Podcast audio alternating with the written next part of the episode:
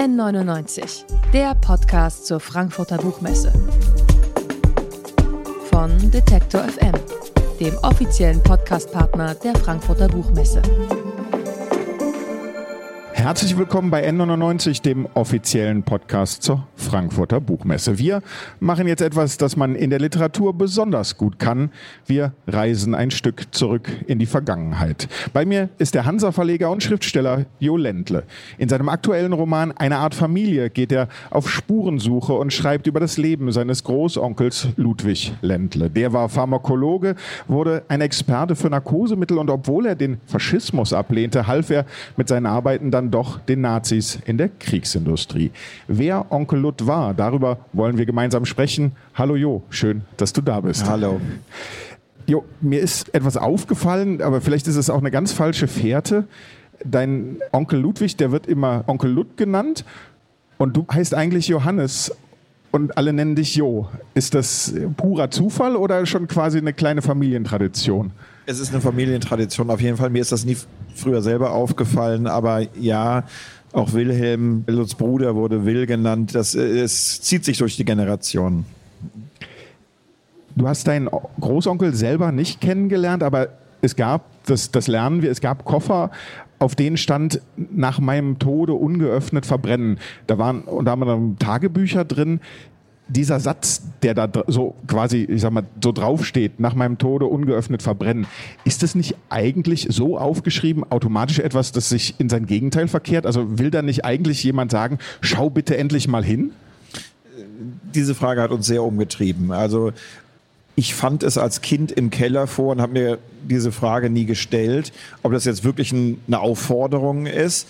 Und irgendwann, wenn man größer wird, fragt man sich, warte mal, das war eigentlich eine sehr dezidierte, klare Ansage, was damit zu tun sei. Dann fragt man sich natürlich auch, warum hat er das nicht selbst gemacht? Aber ich glaube, er wollte wirklich mit diesen Tagebüchern leben, solange er am Leben war. Er hatte eben da durchaus auch Geheimnisse drin, seine Homosexualität. Er wollte dass solange er vielleicht sich mit sich selbst noch auseinandersetzt, zur Verfügung haben. Wir haben es dann einfach ein paar Jahrzehnte da liegen lassen und dann am Ende beschlossen, nein, wir machen es auf und lesen die Dinge. Man stößt auf einiges. Am Ende haben wir es der Universität Leipzig gestiftet, wo jetzt damit gearbeitet wird man kann ja so ein Stück weit sagen, wenn wir jetzt auf deine Familie schauen, du stößt deinen Onkel, der sowas war, sagst du auch wie eine Art Familienheiliger, äh, du stößt den mit dem Buch ja ein Stück weit vom, von seinem Sockel. Äh, er ist kein Nazi wie Onkel Wilhelm, aber er ist auch jetzt kein Widerstandskämpfer. Wie habt ihr in der Familie jetzt über dein Buch gesprochen? Ich erinnere zum Beispiel Ulrike Dresner, die immer gesagt hat, naja, einige Menschen über und von denen ich schreiben will, die müssen erst gestorben sein. Das ist ja hier im Prinzip, könnten wir einen Haken hinter machen, aber sozusagen diese Familiengeschichte, die du vielleicht auch ein Stück weit demontiert hast, da bricht ja sozusagen was zusammen, ein Bild, was nicht nur sozusagen dir zugeschrieben wurde, sondern der gesamten Familie als ich anfing zu schreiben, das ist schon eine ganze Weile her, war es tatsächlich eine Schwarz-Weiß-Geschichte. Es sind zwei Brüder, Wilhelm und Ludwig, und Ludwig ist derjenige, der sich ganz früh entscheidet, gar nicht so sehr ein Guter sein zu wollen, aber sich an hohen Idealen jederzeit selbst zu messen und der da immer eigentlich lebenslang damit rang, das, das Richtige zu tun, äh, die richtigen Dinge zu erforschen, aufrecht zu sein, zu bestehen vor der Überlieferung. Und sein Bruder Wilhelm sah das ganz anders und, und dachte, ich will eigentlich nur toll sein und besser. Und dann äh, trat er eben sehr früh in die NSDAP ein und wurde einfach ideologisch ein ziemlicher Totalverlust. Du hast gesagt, du hast ziemlich lange oder länger an dem Buch gearbeitet. Wie lang und vor allen Dingen, wie hast du recherchiert? Also wir haben ja gerade schon angesprochen, es gibt diese Tagebücher. Das ist ja, wenn man so will, ja, Tagebücher sind nicht objektiv, aber es ist sozusagen klare, sozusagen schriftliche Quellen. Was gab es noch? Es gab die Tagebücher, es gab Briefe, es gibt natürlich, also Ludwig Ländle war Pharmakologe, er hat geforscht zum Schlaf, zur Narkose und wie das übergeht dann irgendwann in, in die Möglichkeit des Todes. Da gab es also seine ganzen Veröffentlichungen. Und das pump ich mir ein paar Jahre rein und dann frage ich mich, ja, aber daraus soll ja ein Roman werden. Das ist also immer dieses seltsame Hin und Her, dieses Näherrücken von Material und dann auch wieder wegrücken.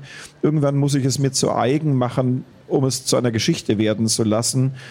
Ähm, und es ist gut, die Sachen alle mal wirklich durchkämmt zu haben, aber ab einem gewissen Punkt ist die Arbeit dann auch der Abschied vom, von der Ansammlung von faktischem und das Aufgehen in Geschichten. Insofern waren es dann, die, der erste Plan entstand vor zehn Jahren und dann habe ich seit acht Jahren dran geschrieben, aber mit großen Unterbrechungen, weil es mhm. immer mal wieder auch anderes gab.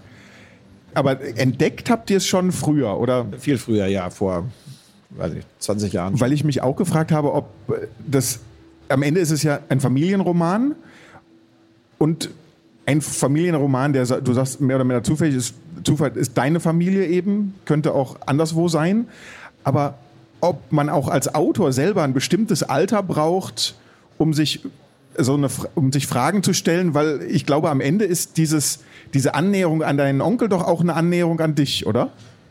Klar, er ist gestorben, als ich geboren wurde. Insofern betrete ich mit der Auseinandersetzung mit seinem Leben auch die Zeit, in die ich hineingetreten bin, von der ich ja erstmal als Kind nicht weiß, wie wurde die Zeit zu dem, zu der Situation, in die man dann plötzlich hineinplumpst. Ähm, und da mal zu schauen, was für Entwicklungen waren das. Wie fühlte es sich an für jemanden, der zu dieser Zeit auf der Welt war? Wie, als ich, als ich ein Kind war, hatte ich halt so das Gefühl, diese ganze Nazi-Zeit ist unvorstellbar lange her. Das ist überhaupt nicht lange her. Das, äh, die, die, für die Leute war das tatsächlich noch irgendetwas, was sie halt entweder besprachen oder im Wesentlichen nicht besprachen. Und da mich mal in die Leute einzufühlen und, und, und denen hinterherzugehen, hat mir dann auch wirklich großen Spaß gemacht großer Spaß. Für, für einen Schriftsteller kann ich mir vorstellen, ist dieses Motiv irgendwie, dass der äh, zu Narkose forscht, dieses ganze Schlafmotiv ist, ist doch einfach nur, äh, wo man sagt, ja, vielen, vielen Dank, oder? Ich bin ganz froh, dass er nicht irgendwie über, ich weiß nicht, äh, Kleinkrabben im, äh, in der Saragossa-See, obwohl er wahrscheinlich wäre auch, wenn man nah genug dran ist, das ist ja das Komische, wird alles interessant. Ähm, genau wie wenn man nah genug rangeht, eben auch alles in der Konkretheit offener wird. Also wie ich, wie ich sagte, anfangs war es, war der eine der beiden Brüder ganz dunkel und der andere ganz hell. Und dann im Prozess der Recherche zu merken, Mensch, auch dieser heroisierte Ludwig Ländler hatte seine wirklich problematischen, auch schuldhaften Seiten. Ja, das wirft einen auch immer mal wieder aus der Kurve. Und, und im Buch taucht, wenn auch nur sehr selten, auch ein Jo Ländler auf, als Ich-Erzähler. Ja, das war, das war mir wichtig, äh, darin sozusagen auch zu zeigen, es ist auch ein Buch über Erinnerung. Wie konstruieren wir uns unsere Überlieferung? Äh, welche Geschichten werden weitererzählt? Das kennt ja jede Familie. Welche Geschichten werden nicht weitererzählt? Und damit auch sozusagen ab und zu mal zu sagen, dies ist eine Möglichkeit der Lektüre von Familie, schien mir angemessen. Wenn man das jetzt den Titel nimmt, eine Art Familie im Sinne von, es gibt die Familie, aus der ich stamme, mein, meine Herkunft ganz klar und dann das, was dein Onkel macht, nämlich sich quasi sozusagen seine eigene WG zu bauen, seine Wahlfamilie, habe ich das Gefühl beim Lesen, du hast dir mit, mit Alma, mit der, der Weisen, mit der er da zusammen wohnt, eigentlich auch so eine Art Wahlfamilie oder, oder Wahlperson gebaut, deiner Wahl für diese Geschichte, oder? Genau, also das, äh, Alma ist die, die, die Zugabe von mir, das nicht historische, einfach weil ich das Gefühl habe, ich, ich hätte es ihm so gegönnt, dass er so eine Person hat. Er war immer wieder in sich gefangen. Er, er, hatte, er war, hatte ein riesiges Potenzial des Selbstzweifels, der Ungewissheit. Ist das, was ich hier tue, eigentlich wirklich genug und richtig? Ähm, und ihm einfach mal jemand hinzugeben, der ihn auch mal schüttelt und sagt, hey, ist es in Ordnung, komm mal ein bisschen aus deiner Gefangenschaft raus. Das ist Alma und Alma ist mir die absolut nächste und liebste äh, Figur da drin. Ist es für dich beim Schreiben einfacher, wenn es oder dass es dieses Dokumentarische gibt, diese ganzen Quellen, auch, auch ja dokumentarisch im Sinne von einer Zeit, die man sich mitkonstruieren kann, die, die, die, die einen Rahmen setzt, oder macht es das freie Schreiben schwerer? Ich mochte es gerne, ähm, aber eigentlich mochte ich es erst dann gerne, als ich wusste, dies ist ein Punkt, von dem aus ich dann frei fliegend und mit frei meine ich auch sozusagen frei erfindend fliegen kann zu einem nächsten Punkt und zwischendurch lasse ich manches weg. Also sowas wie nach dem Krieg baut er dann eben in Leipzig die Universität wieder auf, weil er irgendwie der Einzige ist, der halbwegs unbescholten ist und kommt dann schnell in Amt und Würden und wird Prorektor. Und da ganz nah ranzugehen, auch an die Tatsächlichkeiten dieser zeitgeschichtlichen Situation und aber auch plötzlich solche Zufälle auszunutzen. Er will dann eben in den Westen fliehen, als er merkt, mit den, mit den, die, die, die Russen haben nicht die gleiche Vorstellung von Forschung und Freiheit der Wissenschaft wie er. Und dann ist es eben ein historischer Zufall, dass er wirklich auf dem Rückweg mit einem Rosinenbomber der Luftbrücke in den Westen flieht und sowas lässt man sich dann natürlich nicht entgehen und, und, und nimmt es mit auf. Insofern sind es dann immer Punkte der T Tatsächlichkeit, von denen aus ich durch, die, durch den Himmel der Fantasie wieder weiterfliege. Du hast eben diesen Reiz angesprochen, sich diese Erinnerungen zu erarbeiten, auch literarisch.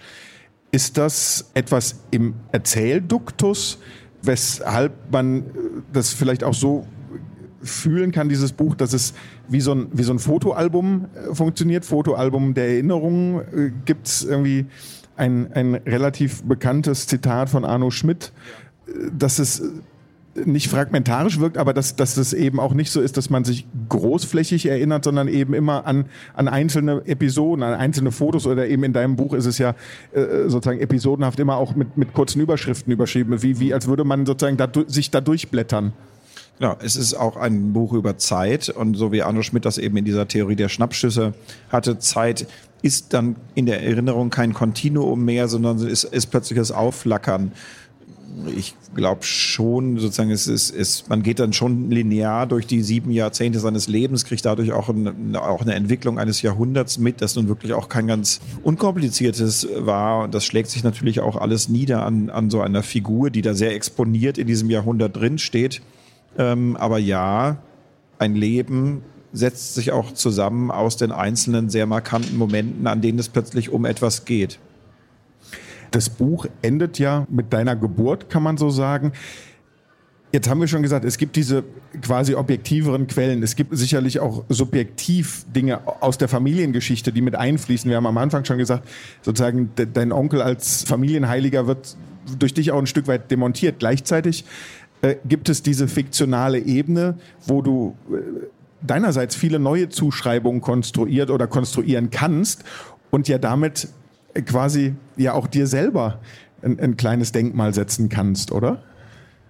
Ja, das weiß ich nicht, aber zum Beispiel ist es ganz in einer großen Schleife hintenrum auch ein Buch über den Neffen dieses Großonkel Ludwigs, also meines Vaters, das mhm. schreibe ich so nirgendwo rein, aber wo ich auch denke, mein Gott, wie hat man eigentlich gelebt als Sohn eines überzeugten Nazis, der auch bis zum Ende seines Lebens eigentlich äh, überzeugt blieb und der sich immer an seinen Onkel zu klammern versuchte, weil er hoffte, dort das bessere Leben und die, und die, und die bessere Möglichkeit zu sehen und sich weiter und weiter entfernt hat von seinem eigenen Vater. Und diese Zerrissenheit, ja, die bringt halt dann die, die, die, die Kraft, aber auch die Zerstörungskraft in ein solches Leben.